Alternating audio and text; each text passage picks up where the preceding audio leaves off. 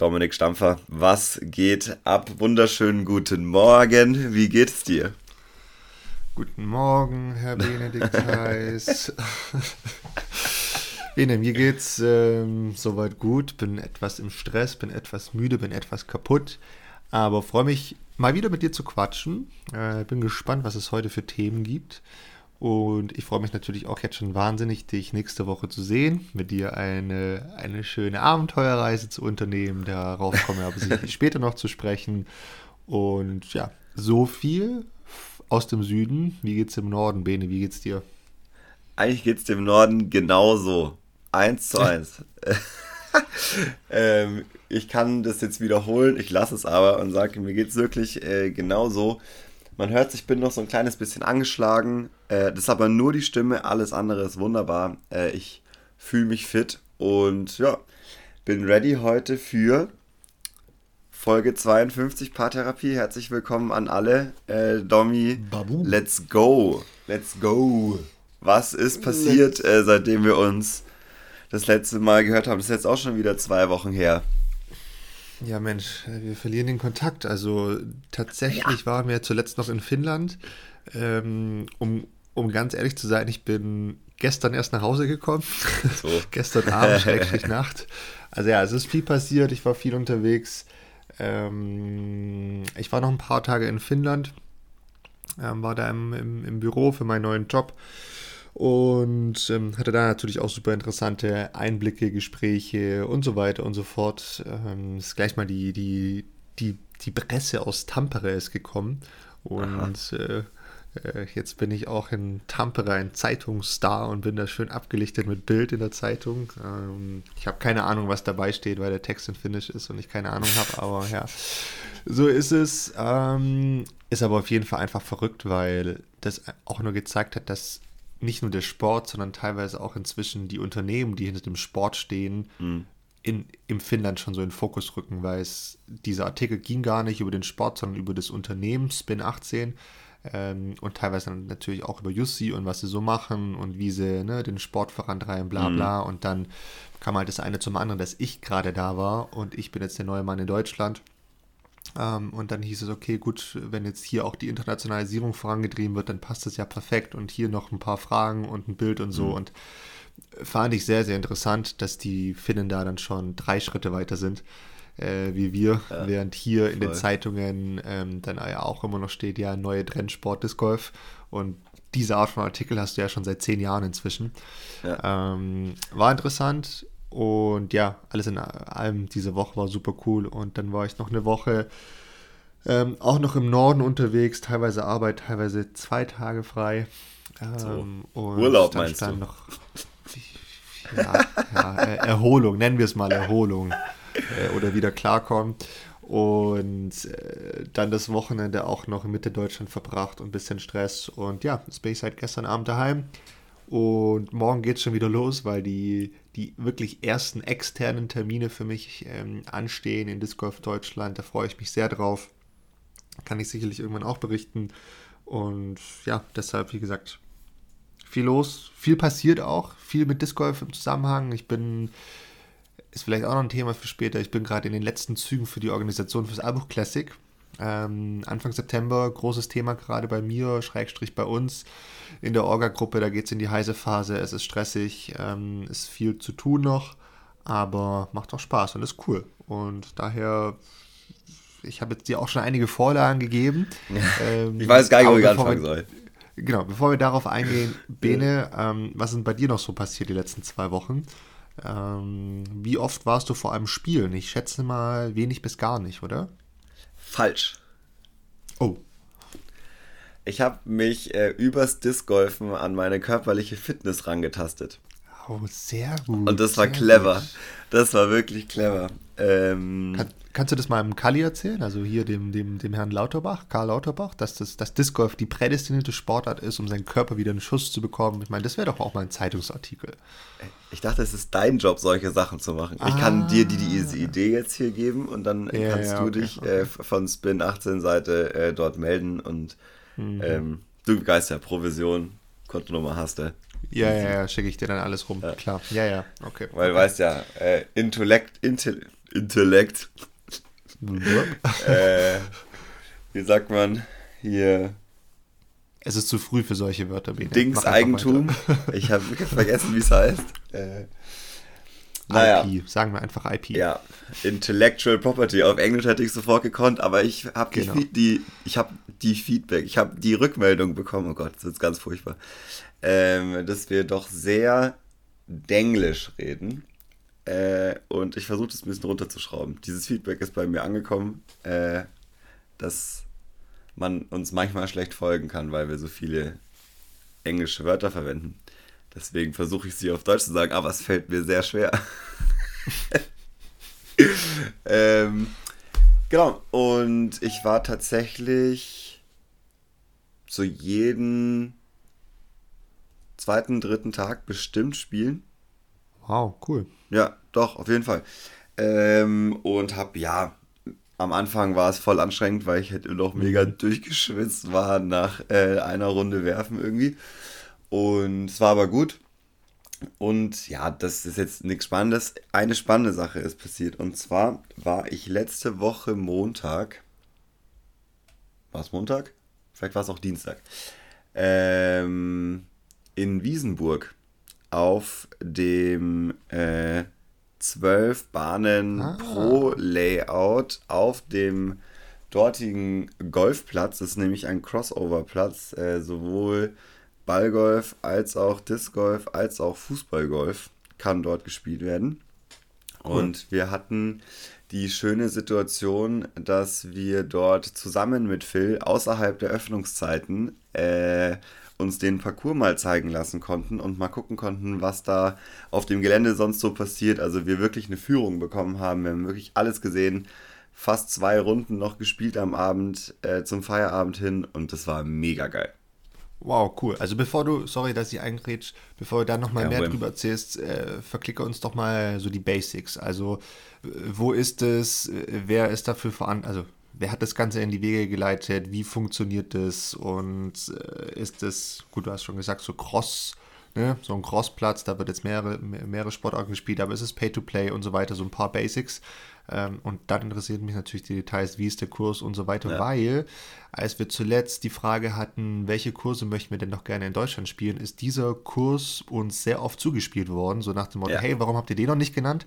Ähm, den haben wir, glaube ich, tatsächlich auch vergessen. Wir, wir wissen natürlich von diesem Kurs, waren beide nur, oder ja, waren beide zum einen natürlich noch nicht da, zum anderen ähm, ist das ja auch in Anführungszeichen noch recht neu. Deshalb kann man hier, glaube ich, sicherlich auch mal Werbung für machen. Deshalb schieß doch mal Absolut. los. Gib uns mal ein paar Basics. Also, das Ganze ist ähm, mit dem Zug eine Stunde 15 außerhalb von Berlin. Mit dem Auto ist es ein bisschen länger, weil es ein richtiges Gegurke ist. Also fast zwei Stunden von mir aus gewesen. Ich bin erst mit dem Motorrad nach Stahnsdorf gefahren, dort bei George ins Auto gesprungen und dann nochmal eine Stunde und ein bisschen äh, da rausgefahren. Also es ist außerhalb von Berlin. Die Ortschaft heißt Bad Belzig, glaube ich. Und ähm, also die nächstgrößere die dort ist, die man kennen könnte. Und ja, ist ein kleines, kleines Dorf und dort gibt es einen, ja, es ist ein, es ist ein Golfplatz, aber es ist jetzt eher ein, ein untypischer Golfplatz. Äh, mhm. Äh, es gibt Abschläge und es gibt Löcher, in die man reinschlagen muss, aber ähm, es gibt jetzt keine so hergerichtete Greens so richtig, ja, sondern es ist einfach. Eher so eine Wiese einfach. ja, nee, das auch nicht. Also es ist schon alles manikürt, so, aber die haben sich zum Beispiel zum Voraus genommen, sie bewässern den Golfplatz nicht.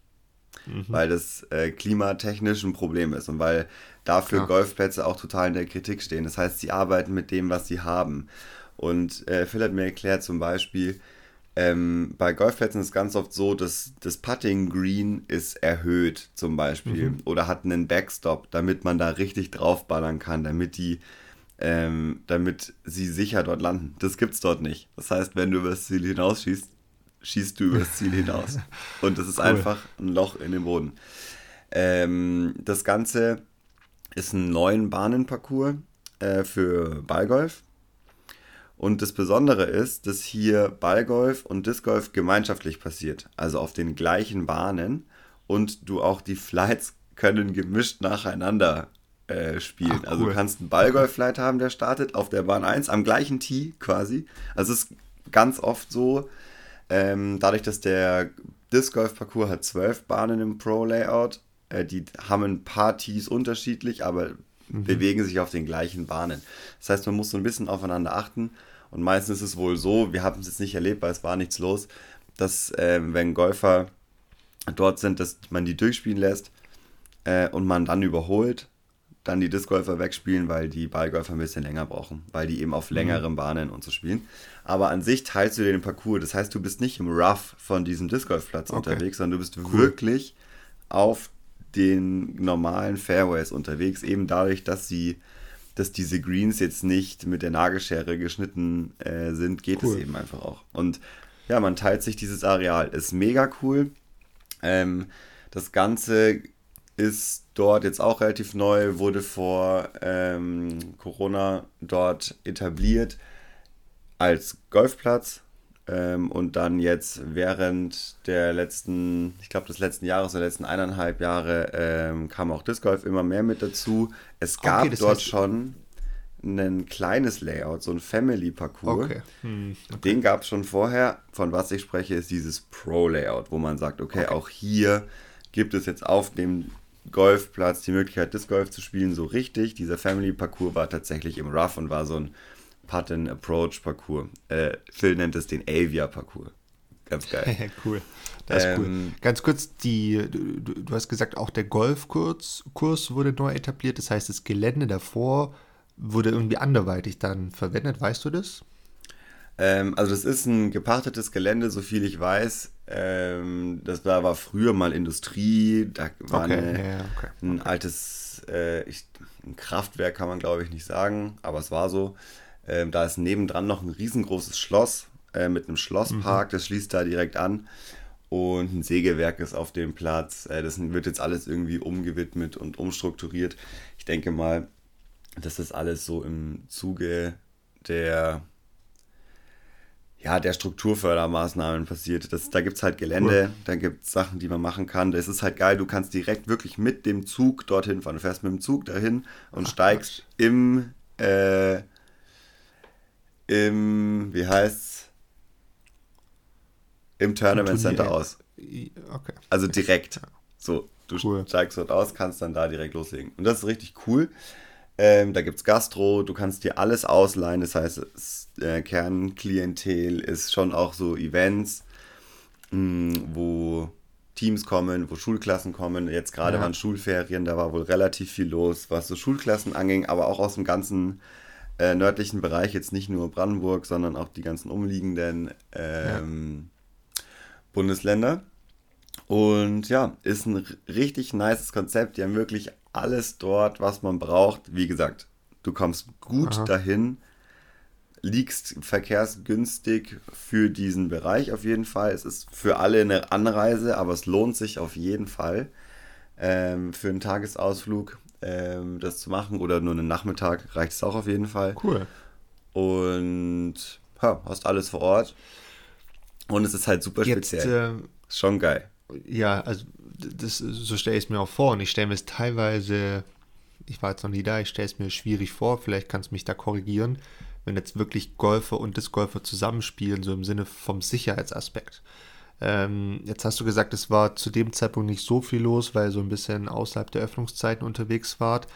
Aber kannst du da so einen Einblick geben? Also wie, wie sehr kollidiert man da miteinander mit den Golfern, dass man da mal so einen Ball abbekommt oder die Golfer eine Scheibe? Oder ist das eigentlich so designt, dass das auch gar nicht also, ne, also, sowas ist immer möglich, ist ja auch auf dem reinen Disc Golf Parcours möglich, dass du mal was abbekommst oder mal eine, Scheibe in die Bahn fliegt. Aber wie, wie, wie siehst du das?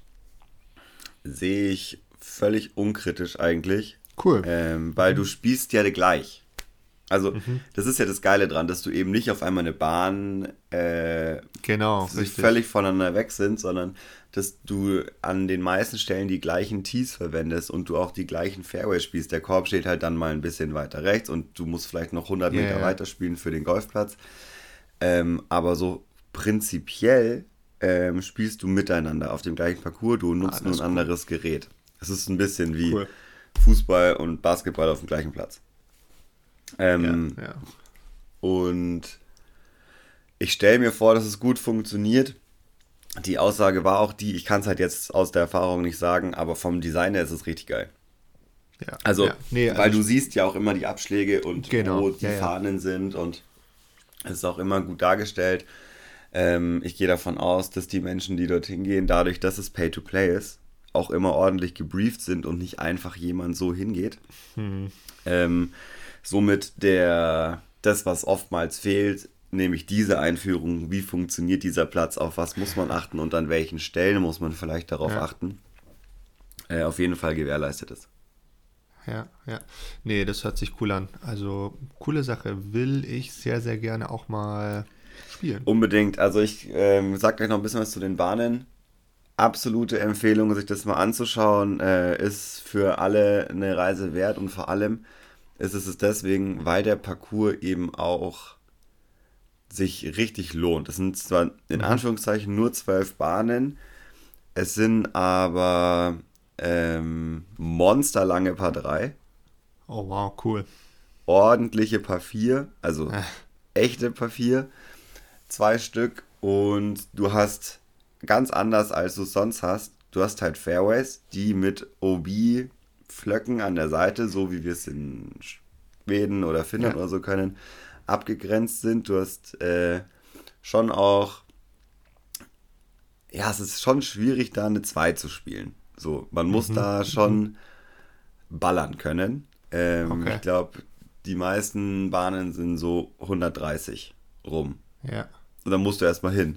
Ähm, und ja, da kann man, da kann man sich auf jeden Fall gut gehen lassen. Und ich hatte auch gleich das, was ich schon so lange sage, ist, hier kann man auch wirklich mal richtig trainieren für eben so ein Turnier wie in Java oder in Nokia oder so, weil du natürlich eine ganz andere Bahnenlänge hast, weil du ganz andere, okay, du musst diese Linie treffen, sonst ist es weg. Ja, Und- verstehe. Okay. Ähm, das macht richtig Bock. Ja, cool. Also das hört sich ja nach einem rundum gelungenen Projekt an oder einem coolen Projekt, Ja. das jetzt äh, so richtig wahrscheinlich auch anlaufen wird ähm, und wird sich dann hoffentlich auch entsprechend etablieren in der Region da oben und unter Umständen ja vielleicht wirklich dann auch so aus Mitteldeutschland da Leute nach oben ziehen. Und wer weiß, vielleicht gibt es ja dann auch irgendeine Möglichkeit später, ähm, das Ganze ein bisschen noch zu erweitern. Und ich freue mich, wenn du die, mich da mal ähm, in Klammer Ich reinlädst ausführe. Mal, genau, mal ausführst. Ja, richtig, ich- so ich wollte führe ich dich mal aus. sagen. Genau. Ähm, ich führe dich mal aus dahin. Und ja, es gibt natürlich tausend Pläne. Ähm, ich weiß jetzt nicht, äh, inwieweit man darüber sprechen kann. Deswegen sage ich nur, es gibt tausend Pläne, ähm, was man da noch so machen kann. Klar, Und ja, das, ja. dadurch, dass da Disc Golf jetzt erst angekommen ist, steht es natürlich am Anfang. Und es wird es noch. Es war immer geil, an jeder Bahn war so, ja, und hier stand der Korb auch schon mal da und da würden wir das Tee vielleicht nochmal hier zwei Meter hin verlegen. Ja. Und du hast halt alles mobil jetzt gerade noch. Also das sind jetzt keine, das sind alles Kunstrasen-Tees, Ja, aber es sind jetzt keine 2x4 Meter eingebauten Plattformen, weil das Ganze ist noch fluide und es ähm, wächst sich da gerade noch so ein bisschen ein. Was ganz geil ist, dadurch, dass das eh alles äh, gemacht ist, hast du so diese normalen Matten, die halt liegen und festgemacht sind, funktionieren da halt, weil du hast einen flachen Mhm. Ah, cool. Boden. Ist mega Ah, geil, cool. reicht vollkommen Okay, cool. aus. Cool, Ähm, Sind, wir kennen es alle, wenn das jetzt ähm, auch feucht ist oder so, das sind die besten Tees normalerweise, wenn halt nicht unten drunter schon die Buckelpiste ist. Und dadurch, dass da Ja, alles ja. gemacht ist, ist echt super. Also da Cool. gab es echt gar nichts. Und das Geile ist auch, es ist halt die ganze Zeit hergerichtet mhm. auf den Fairways. Alles nebendran nervt tierisch. Und es ist auch richtig geil. Ich glaube, da gibt es viele Stimmen, die sagen, boah, äh, ist schon auch ein bisschen nervig, aber du musst halt wirklich auf dem Fairway bleiben, weil es kann, es gibt so drei, vier Bahnen, da hast du nebendran hüfthoch äh, Dornen und Brennnessel-Mischung. Uh, okay. Krass. äh, Mischung.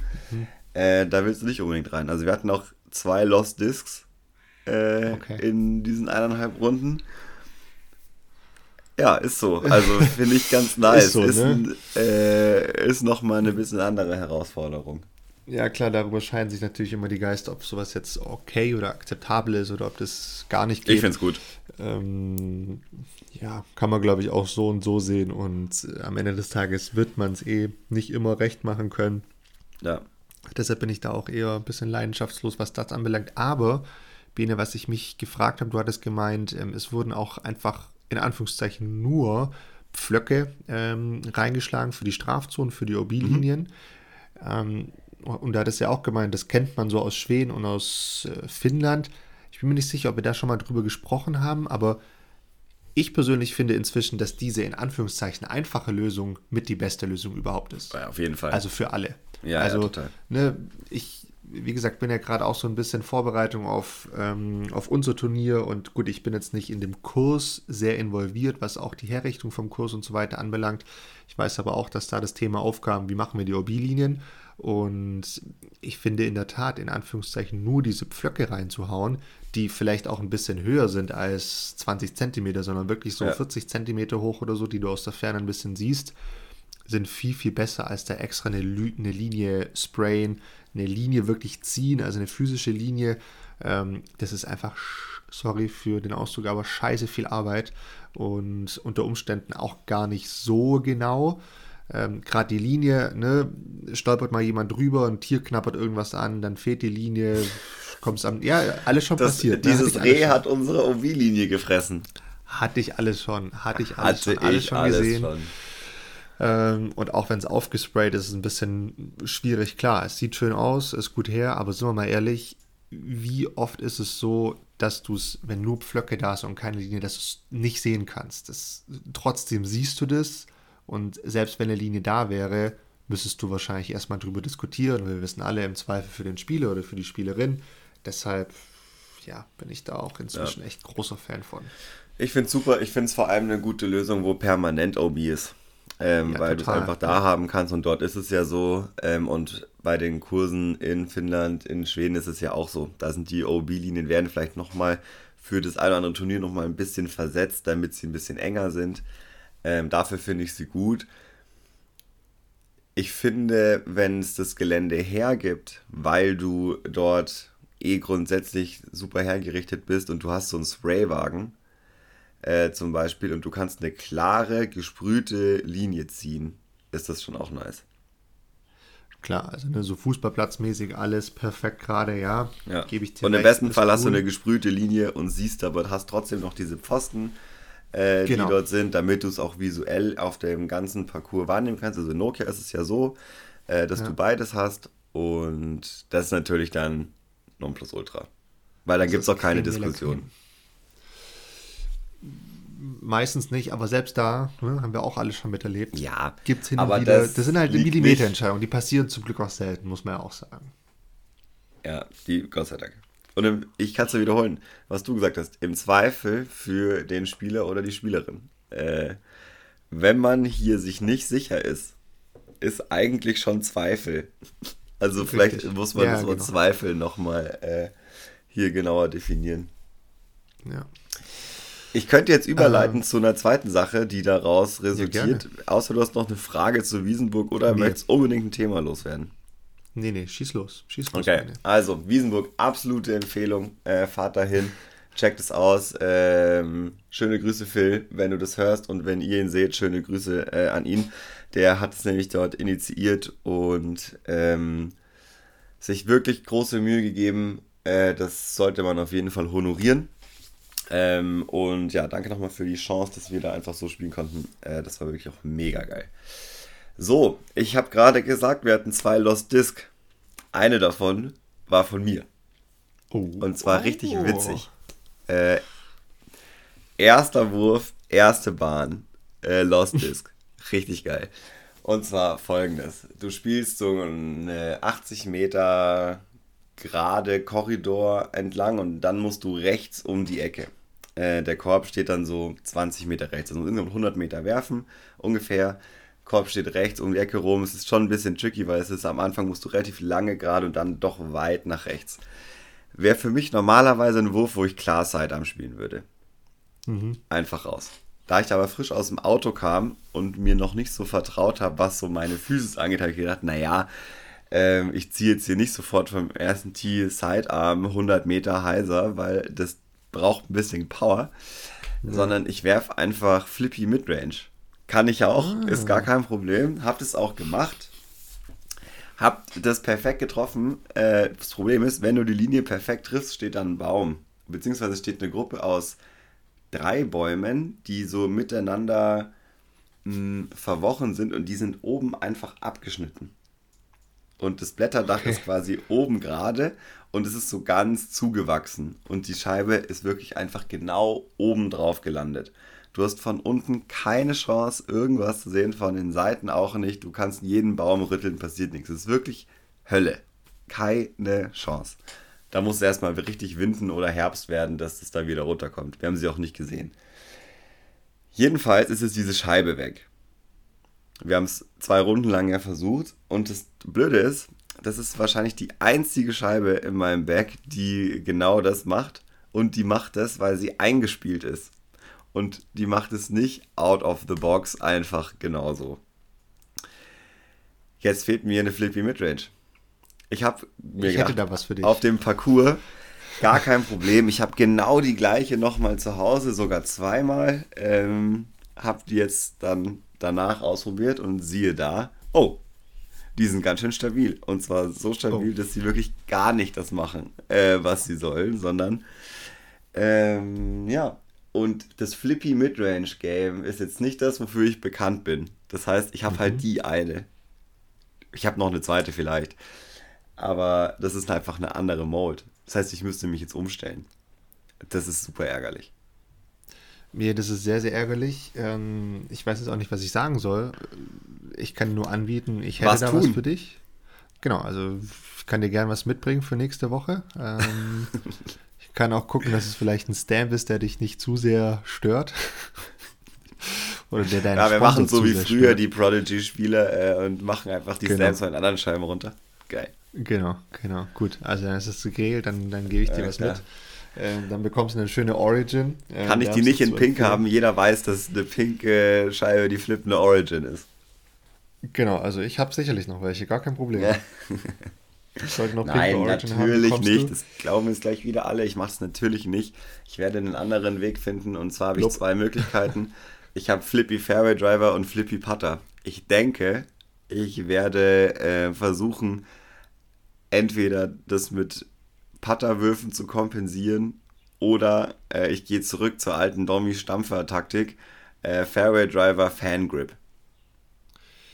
Genau, und dann kann ich dir sagen, Bene, in 52 Folgen Paartherapie hast du nichts gelernt.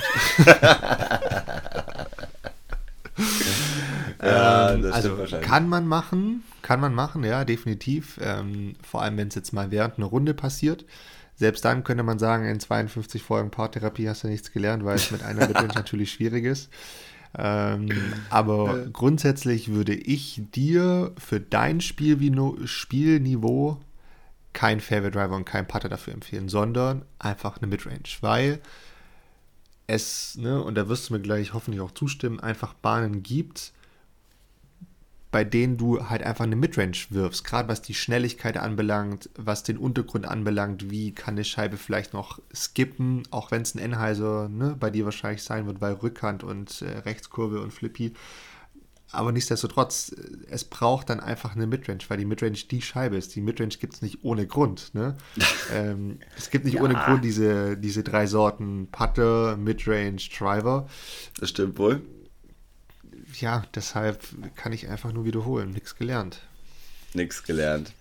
Nee, Pech gehabt, weil ich, ich kann das ja, ich mache das ja auch eigentlich, deswegen habe ich das ja gemacht, weil ich wusste, ich kann das hier brauchen. Jetzt ist sie halt weg. Und jetzt ist es super ärgerlich, dass das genau die einzige Scheibe ist, die nicht bei mir einfach neu im Bag ist. Aber äh, jetzt mal eine andere Frage. Also hat, findest du, dass Prodigy grundsätzlich nichts in diesem Genre Understable Midrange hat oder hast einfach du nicht? Ich habe das so nicht. Eine Scheibe? Ich habe das Aha, nicht. Das okay. gibt es an sich schon. Äh, man wird bestimmt auch, wenn man jetzt noch ein bisschen Zeit hätte, was finden, äh, was das out of the box in ja. einer Art und Weise so kann. Das Problem bei meinen äh, Midrange-Geschichten ist, wenn die zu instabil werden, kann ich sie eigentlich nicht mehr brauchen und dann tue ich sie halt immer weg und gebe sie dann irgendwem, ja, damit sie es ja, als erste Scheibe nutzen Das heißt, also genau diese Art von Scheiben werden bei mir dann einfach irgendwann aussortiert, weil ich sie halt so selten brauche, weil ich im Normalfall einfach Vorhand werfe. Mhm. Also diese Art gibt es selten, aber diese Scheibe, mit der ich das äh, sonst mache, ist halt da so speziell und funktioniert so gut, ähm, dass das jetzt schon weh tut. Ich habe noch eine Hoffnung, dass in Weilheim noch eine rumliegt.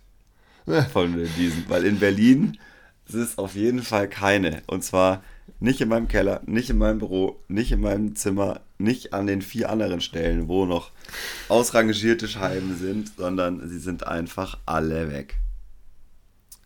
Ähm, in Weilheim liegt dann quasi immer das alte Zeug, aber da könnte es natürlich dann auch sehr gut sein, dass da was Altes, Gutes dabei liegt und dass man Auf was, was wiederentdeckt. Ne? So, so geht es mir auch. Jedes Mal, wenn ich bei ja. mir in meinen Keller gehe und mal ein bisschen Scheiben durchgucke, äh, da finde ich immer mal wieder was Neues, was ich ne, natürlich schon lange besitze, aber einfach vergessen habe, dass ich es ja. besitze und probiere das aus und denke mir, boah, warum habe ich die davor noch nie geworfen, die letzten vier Jahre? Ähm, ja, aber ansonsten habe ich dir jetzt keine wirkliche gute Idee, außer. Hilfe wie gesagt, ich kann dir sehr gern was mitbringen. Ich kann dir auch ein bisschen Aceton mit, mitbringen, wenn es was hilft. äh, oder Nagellackentferner oder sonst was, ähm, um das Logo wegzumachen. Aber ansonsten müsstest du jetzt da schnell was einspielen. Ganz ehrlich, anderes Thema. Ich habe mir schon früher mal überlegt, es wäre so eine smarte Geschäftsidee, wenn du einen Service anbietest, um Scheiben einzuwerfen. Ja, auf weißt jeden Fall. Weißt du, wie ich meine? Mhm. Dass du einfach jemandem deine neuen Scheiben gibst der einfach diese Scheiben so ein bisschen einspielt, dass sie einfach später genau so fliegen, wie du sie haben willst. Wo ich mir auch ja, denke, noch besser wäre, wenn du es selber in der Hand haben könntest. Also, ich, ich denke mir, es ist total absurd, weil eigentlich kannst du ja auch, wir sagen immer out of the box, also Scheiben, die ganz neu sind und schon so fliegen sollten, wie, sie, wie du es dir eigentlich vorstellst, dass du einfach ja. so eine Scheibe mal nimmst. Man muss sich halt dann einfach eingestehen, dass man eine Origin oder sonst was wirft, was super instabil ist. Aber es ist halt nun mal so, man braucht so eine Scheibe mal. Also es ist auch Fall. kein Geheimnis. Und Simon Lissot hat auch eine Magician in, seinem in seinem Bag. Das ist von dieser Active Fly eine super, super instabile Fairway-Scheibe. Aber die wirft er halt ein, zwei Mal pro Runde, weil sie so understable und flippy ist. Die kann man immer mal gebrauchen. Das, ich ich finde, da darf man schon mal dazu stehen. Und ja, das ist auch was, was wir schon zigmal angesprochen haben. Aber jetzt, in deinem Beispiel, kann ich das nur wiederholen. Ja, es gibt leider nichts Instabileres als eine M4 in unserem Fall. Äh, ich könnte dann jetzt ein anderes Plastik wählen, aber dann ist die zu instabil. Also das Problem ist ja das, dass instabile Scheiben out of the box viel instabiler sind als stabile Scheiben, die man eingespielt hat. Und das mhm. ist ja eigentlich der Punkt, warum man das macht.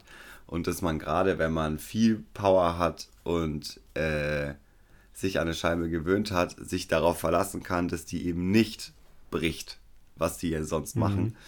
Und natürlich habe ich noch instabile Scheiben, aber sie machen nicht das. Ja. Verstehst? Ja. Das ist der Punkt. Ja, nee. Und das ist sehr ärgerlich. Eigentlich wollte ich nur sagen, dass es das super ärgerlich ist und ich gespannt bin, äh, ob es noch geht. Ich glaube, ich muss mal noch ein paar Leute fragen, ähm, ob sie nicht noch sowas zu Hause haben. Vielleicht kann man das noch organisieren und dann da nochmal zwei, dreimal werfen. Das muss natürlich wahrscheinlich schnell gehen, aber vielleicht hast du da in Weilheim nochmal die Chance. Aber ja. Biene, ähm, das Ganze erinnert mich daran, dass wir auch noch eine, eine Zuschauerfrage hatten, die genau auf dieses Thema abgespielt hat. Perfekt. Ähm, hast du sehr gut übergeleitet. Klar. Wir hatten dann nämlich die Frage, also warum, wieso es so einen Unterschied zwischen, ich sage jetzt einfach mal generell gesprochen, einem Champion-Plastik, also einem durchsichtigen Plastik, einem Star-Plastik, einem S-Line-Plastik, wie auch immer, ähm, und dann im DX-Plastik, also diesem in Anführungszeichen billigeren Plastik, warum es so einen Unterschied in dem Flugverhalten gibt ähm, und was vielleicht auch gerade auch für Beginner, Beginnerinnen eine gute Empfehlung wäre, wie man starten sollte. Kannst du da jetzt gerade auch auf deinen Kommentar hin, vielleicht sollte ich ein anderes Plastik wählen, dahin eine, eine solide Antwort liefern? Ich kann auf jeden Fall mit sehr gefährlichem Halbwissen darauf antworten, äh, was die Beschaffenheiten der Scheiben angeht mit den verschiedenen Plastiksorten. Dann lass mich, dann, dann lass mich die Frage anders formulieren. Wie würdest du aus deiner Erfahrung heraus sprechen? äh, aus meiner Erfahrung heraus würde ich sagen, die verschiedenen Plastiksorten machen einen immensen Unterschied, wie diese Scheiben Mhm. fliegen. Also, um mal weg von diesen alten Innova-Begriffen zu kommen, die sowieso keiner mehr kennt, weil keiner mehr diese Scheiben spielt, äh, kann man vielleicht äh, in Base- und Premium-Plastik unterscheiden. Und das sind einfach unterschiedliche Plastiksorten, die unterschiedliche Beschaffenheiten haben. Und deswegen fliegen sie unterschiedlich. Und je pr- mehr Premium ein Plastik, in den meisten Fällen, Ja. desto überstabiler ähm, werden sie fliegen. Ist jedenfalls meine Erfahrung.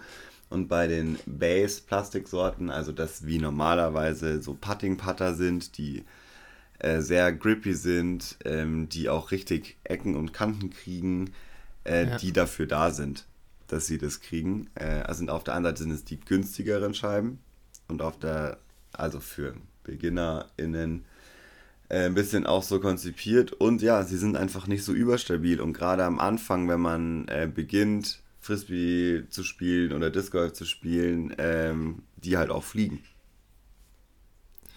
Ja, ich glaube, man musste so ein bisschen auch historisch zurückgehen und sich überlegen, woher kommt der Sport und wie hat alles angefangen, weil früher war es ja auch so, dass es nur dieses Baseline-Plastik gab. Also, Ja, genau. Ne, das war dieses ganz Standard Basic-Plastik, ähm, das, wie du auch richtig sagst, dann mal schnell Macken bekommt und solche Dinge. Ähm, deshalb war das zum einen schon immer da und es gab früher gar kein anderes Plastik. Ähm, dann, als neue Plastiksorten dazugekommen sind, ähm, hat es natürlich schon auch Sinn gemacht, dieses alte Plastik einfach da, also, ne, im Sortiment zu, zu behalten, weil es dafür immer noch Abnehmer gibt, weil es auch einfach eine sehr günstige Plastiksorte oder Scheibensorte ist und dafür auch für Neueinsteiger super gut geeignet. Das ist auch eine, eine, eine gute Sache und hat ja in der Tat auch Vorteile im Sinne von Griffigkeit, also gerade bei Regen. Ja, ich werfe da sehr, sehr, genau, ich werfe da sehr, sehr gerne so ein, so ein Baseline-Plastik, weil das einfach griffiger ist. Komischerweise bei einem Putter wirft ja so gut wie jeder ähm, so ein Baseline-Plastik, außer hier dieser eine Typ in Schweden, der mit seinen Champion Z-Avier irgendwie bei, dem, bei den Java Open da in die Leadcard gekommen ist. Total absurd, Richtig aber geil. hey, ähm, wenn es funktioniert, dann funktioniert es ganz einfach. Aber ja, ich glaube, historisch darf man das nicht vergessen, dass das noch ein bisschen daher weht. Warum, wieso, weshalb jetzt wirklich dieses Premium-Plastik anders fliegt wie das ähm, Basic-Plastik, weiß ich auch nicht oder weiß ich noch nicht. Vielleicht kann ich da in Zukunft auch mal mehr zu sagen. Bin ich noch nicht zu tief drin. Aber eine Erklärung ist sicherlich, dass auch über die Zeit hinweg dieses Base-Plastik oder die Scheibe im Base-Plastik immer noch instabiler wird, weil sie eben diese Macken und so weiter bekommt. Und das macht natürlich schon einen sehr, sehr großen Unterschied. Die Scheibe wird dadurch leichter. Sie ist nicht mehr rund, sondern ne, also wenn du das Profil ganz genau betrachtest, gibt es da Einkörperungen, das hat auch ähm, Ja. Einfluss auf das, äh, auf das Flugverhalten von der Scheibe und da gibt es dann schon einige diverse Gründe, aber in der Tat finde ich das für, für jemanden, der neu in den Sport kommt, sehr, sehr verwirrend, weil du gehst ja grundsätzlich erstmal äh, ne, in den Shop rein und guckst dir mal diese Scheiben an, dann gibt es da auf einmal diese Angaben mit Speed und Glide und sonst was.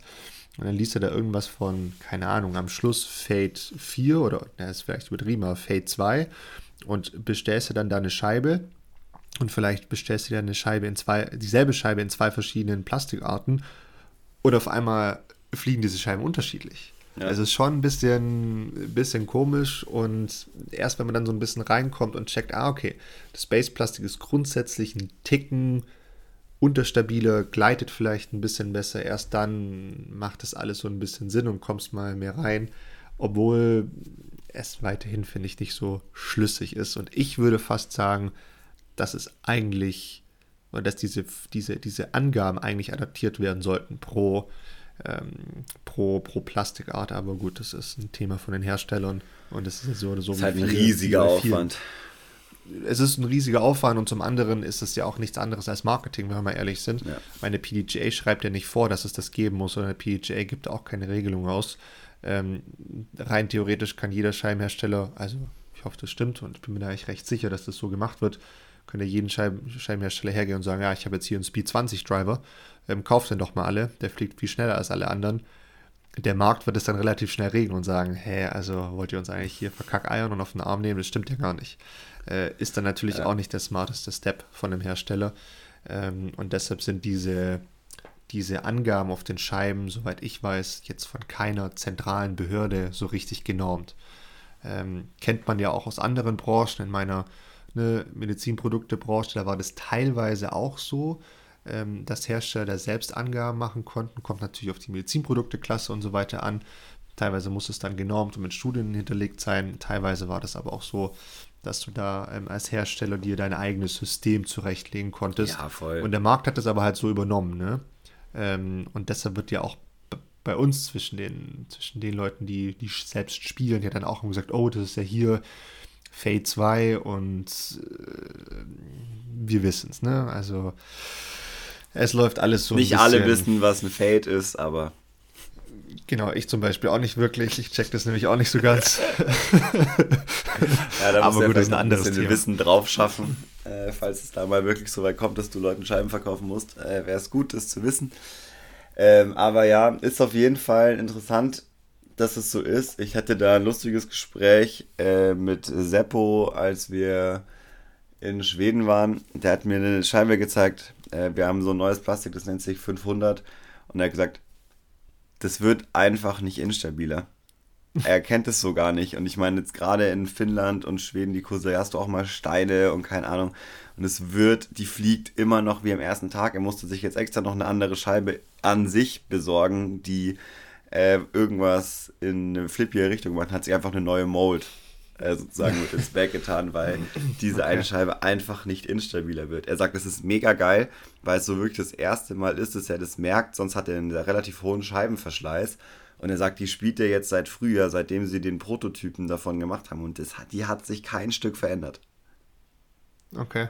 Also das, das kann für manche Scheiben natürlich sehr, sehr gut sein. Ne? Ja. Also, Gerade für einen überstabilen Driver ist es halt mega. Genau. Ja, klar. Das ist ja. sehr vertrauensvoll und da musst du nicht immer ähm, was Neues in Back mit reinnehmen. Und das Ganze ist ein bisschen stabiler.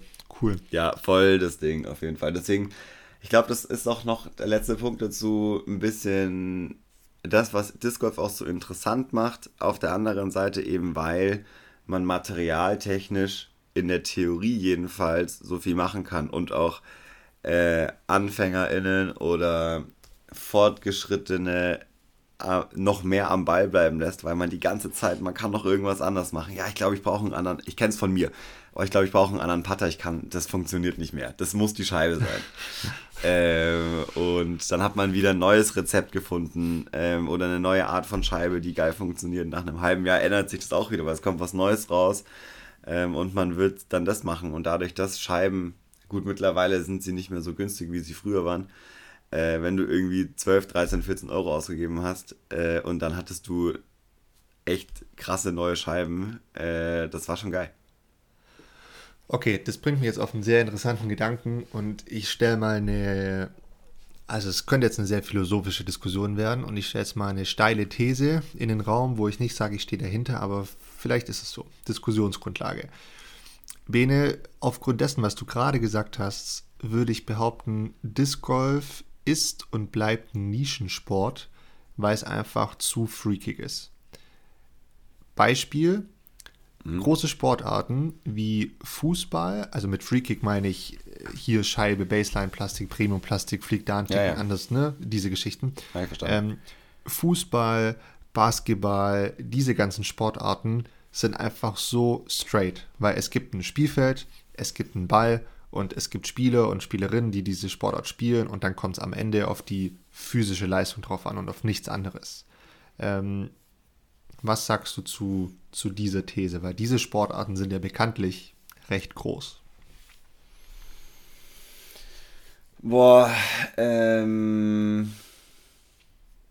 Jein, ist wahrscheinlich meine Antwort. Klassiker, danke. Ähm, Also, ich habe selber sehr, sehr lange Basketball gespielt und ja, es ist einfach, aber auch da gibt es Material, das man sich kauft, wo man erstmal reinsteigen muss, wo man gucken muss, was passt da überhaupt und wenn es nur der Schuh ist, wo es 30.000 verschiedene Ausdrücke gibt, es ist und bleibt ein Schuh, aber die können verschiedene Sachen und du hast verschiedene Sachen, die du dann brauchst oder eben nicht.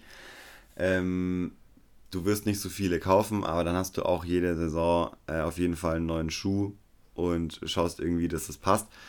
Aber natürlich hast du nicht so eine Materialschlacht außenrum. Ähm, ich sehe aber, dass eigentlich bei den meisten, die wirklich einfach anfangen, für die spielt es keine Rolle. Ob das jetzt ja. die drei Scheiben oder drei andere ja, Scheiben sind, sind einfach ja, völlig egal. So wie es bei den meisten ist, die äh, Fußball oder Basketball anfangen. Welcher Ball das ist oder was, ist einfach wurscht. Hauptsache, der geht da rein.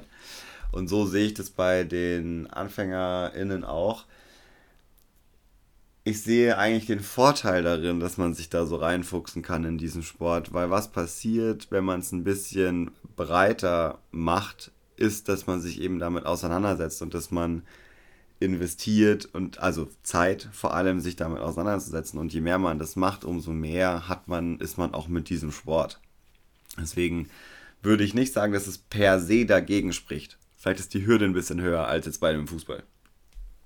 Ich wollte gerade sagen, weil aber du kannst auch drei überlegt. Scheiben haben. Du kannst auch, wie in Finnland, im Supermarkt Natürlich. dir ein Starter-Set aus drei Scheiben kaufen und los geht's. Und du brauchst sonst nichts anderes. Ja, nee, völlig klar. Ich meine, ich überlege jetzt gerade nur selbst, wenn ich jetzt nochmal neu einsteigen würde, mit all diesen neuen Dingen, die es inzwischen gibt, ich weiß nicht, ob ich mich da bis ins letzte Detail dann nochmal reindenken würde, weil es ja schon echt extrem vielseitig ist und es gibt so viele verschiedene Hersteller und alle machen es anders und es ist schon, es, es braucht viel Zeit und am Ende des Tages braucht es dann auch echt viel Geld, damit du da auch mal alles austesten kannst und so, ne? Völlig klar, du kannst es auch sehr, sehr basic halten und einfach sagen, hey, ich kaufe mir drei Scheiben und bin happy, ne? Völlig ja. richtig.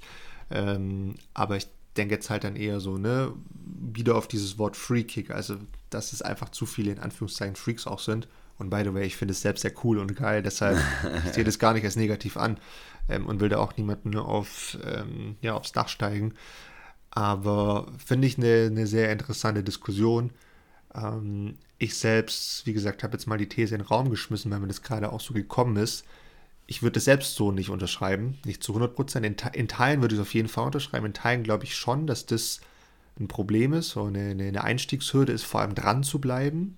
Ich glaube, es ist keine Hürde, es mal zu testen, weil dafür, ne, Starter-Set, ja. ein, zwei Scheiben, du kannst loslegen, es passt. Ähm, da ist wahrscheinlich die Hürde eher die Infrastruktur, dass du einen Fußballplatz an jeder Ecke hast, aber kein Disc Golf Korb oder kein, keine Disc Golf Anlage. Das ist ein anderes Thema. Ähm, aber ja, vielleicht gibt es ja da auch von euch draußen eine Meinung zu. Fände ich auf jeden Fall auch interessant. Ähm, ist auf jeden Fall auch ein Thema, über das man mal abends nach dem Turnier äh, wahrscheinlich stundenlang diskutieren kann.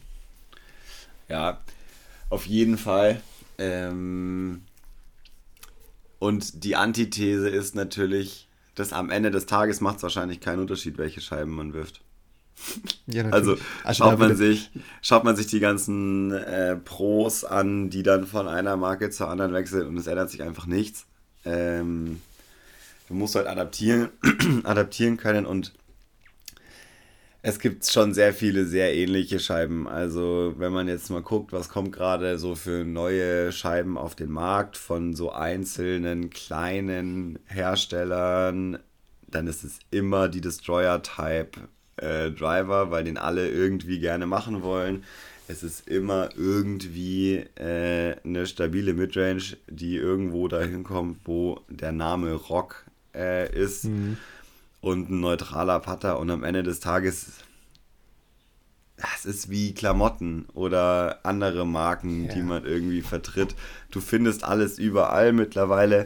Manche können das eine besser, manche können das andere besser, aber es ist ja auch immer eine rein subjektive Meinung. Also zum Beispiel Plastik, wie es sich anfühlt, ist ja auch so eine Sache.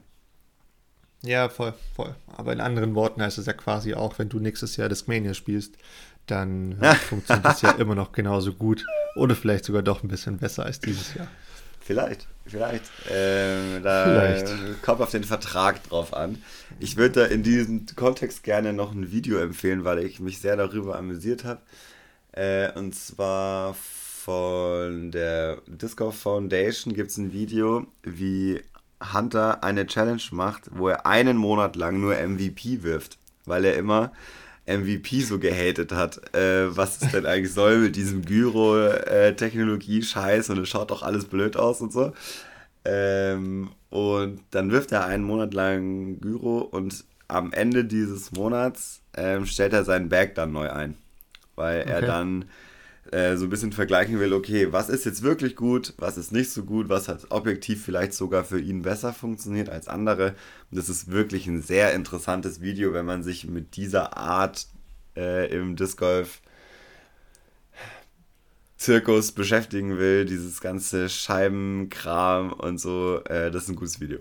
Kann ich auf jeden Fall empfehlen. Cool. Werde ich mal reingucken bei Zeiten.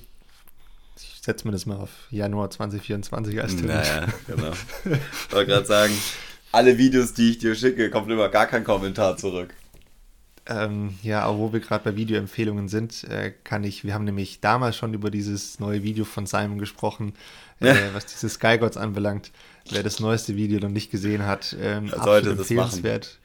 Und Insider-Information, wenn mich nicht alles täuscht, ich habe es nicht bestätigt, aber ich meine ein Bild gesehen zu haben, was ich mit diesem Video assoziiere.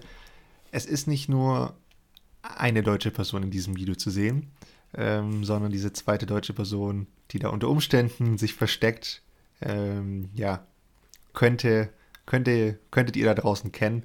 Ähm, wer weiß, vielleicht gibt es ja da irgendwie auch noch Tipps oder ein paar Antworten.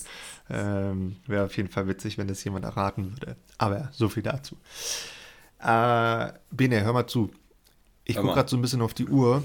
Ja. Ähm, eigentlich wollten wir nur eine halbe Stunde machen heute, aber irgendwie ist es ein bisschen ausgeartet.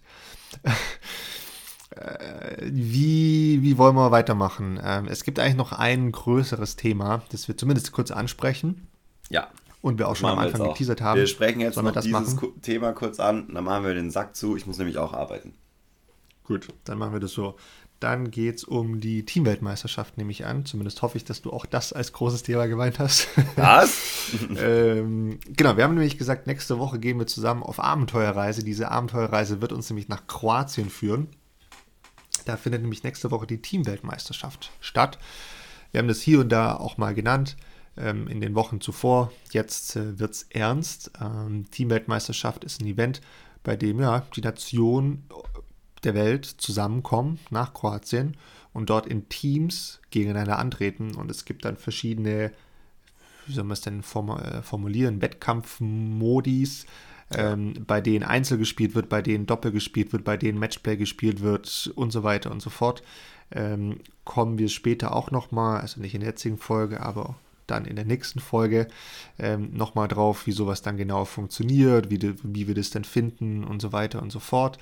Ähm, aber ja, ich habe richtig Bock auf nächste Woche, weil das wird, glaube ich, ziemlich cool. Es wird ein cooles Event mit ziemlich vielen Leuten, mit vielen Nationen. Ich glaube, es sind 26, 27 Nationen. 26, es gab jetzt nochmal, ja. ja, es gab jetzt nochmal Absagen, 26 Nationen, teilweise auch Kolumbien, also total wild. Finde ich richtig cool, freue ich mich richtig drauf, ich habe Lust. Ähm, wie, wie stehst du der Woche gegenüber, Bene?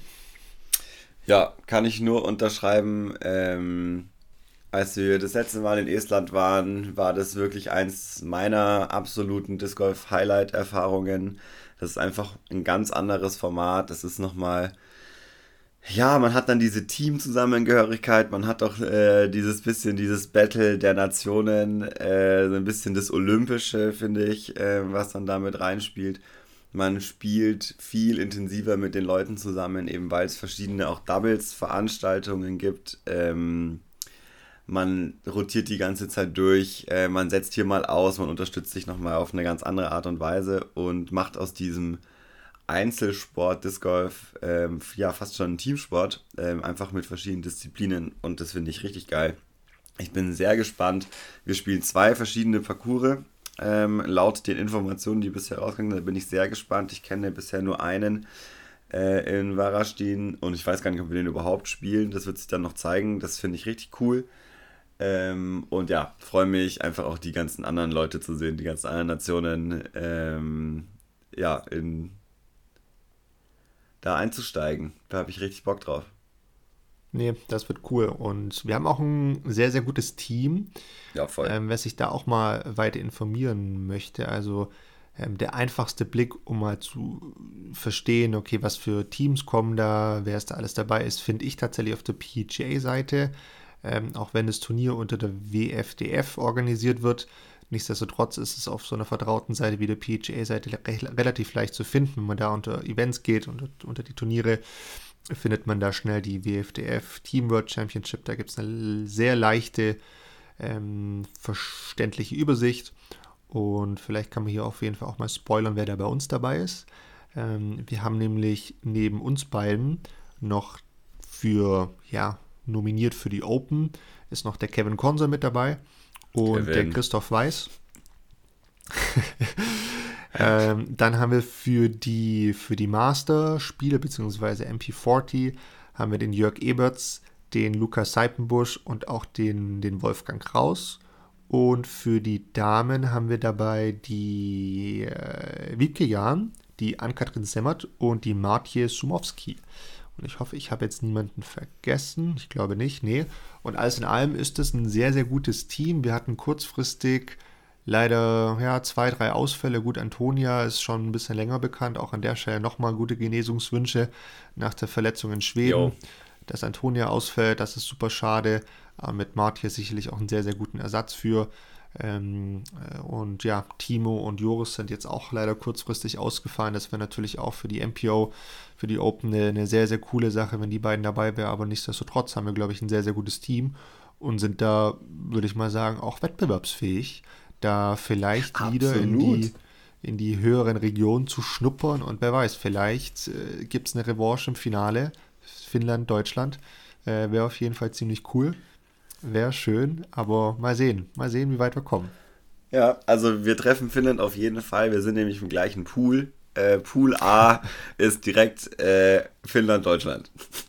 Äh, weißt du direkt mal Bescheid, andere. was Sache ist. Weißt du sofort, was los kannst du sofort mal ein bisschen gucken, wo steht man gerade ähm, wird man, diese Begegnung wird es auf jeden Fall geben, soweit äh, ich das verstanden habe. Und freue mich darauf. Äh, ja, wird ein geiles Event, freue ich mich richtig drauf und sollte man auf jeden Fall verfolgen. Ähm, letztes Jahr gab es dazu sogar auch Live-Coverages und äh, verschiedenste Möglichkeiten, allen Ländern zu folgen. Da wird es dieses Jahr bestimmt auch was geben. Äh, schaut da gerne mal die sozialen Kanäle. Äh, wir werden da sicher auch das eine oder andere noch zu droppen, dass ihr es sehen könnt. Und genau, ähm, das wird gut. Das wird sehr, sehr gut. Und ansonsten ist, glaube ich, auch noch die, die offizielle Webseite zu empfehlen. Findet man unter wtgc.sport. Genau, nur das. Wir verlinken Kein com, kein de, nichts. Äh, das äh, das gibt es zu finden. Ähm, da kann man sich, wer sehr, sehr viel Zeit hat, äh, kann sich da nämlich auch mal alle Regelungen und so weiter und For Formalitäten zum Format, zu den Modus und so weiter durchlesen, zu den einzelnen Regeln der Wettkämpfe. Ist nämlich, finde ich, nochmal was ganz anderes wie so ein Einzelevent, Bene. Da müssen wir nämlich Absolut. für uns auch nochmal ein paar Hausaufgaben machen ähm, dass man sich damit nochmal vertraut macht, weil das ist nicht so, du meldest dich an, registrierst dich, überweist deine Gebühr und gehst hin und spielst, sondern nee, nee. Es gibt ein paar Dokumente, die du unterschreiben musst. Doping gibt es was, weil WFDF und es so weiter. Doping? Äh, okay, cool.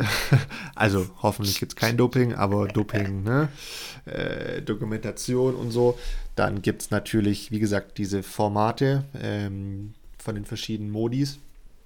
Äh, und den muss man sich wirklich vertraut machen, sonst hat man später ein bisschen ein Problem und man will dann natürlich auch formiert aufschlagen und wissen, was abgeht und wissen, wer wann spielt und diese Länder gegeneinander, Matchplay, nicht ein Matchplay, ist gut zu wissen und äh, da haben wir nochmal ein bisschen was vor uns, uns da einzulesen und deshalb, wer viel Zeit hat, kann es sehr gerne machen. Es lohnt sich, ist nämlich interessant und wir werden sehr bald, ja, ich glaube, sehr ausführlich darüber berichten.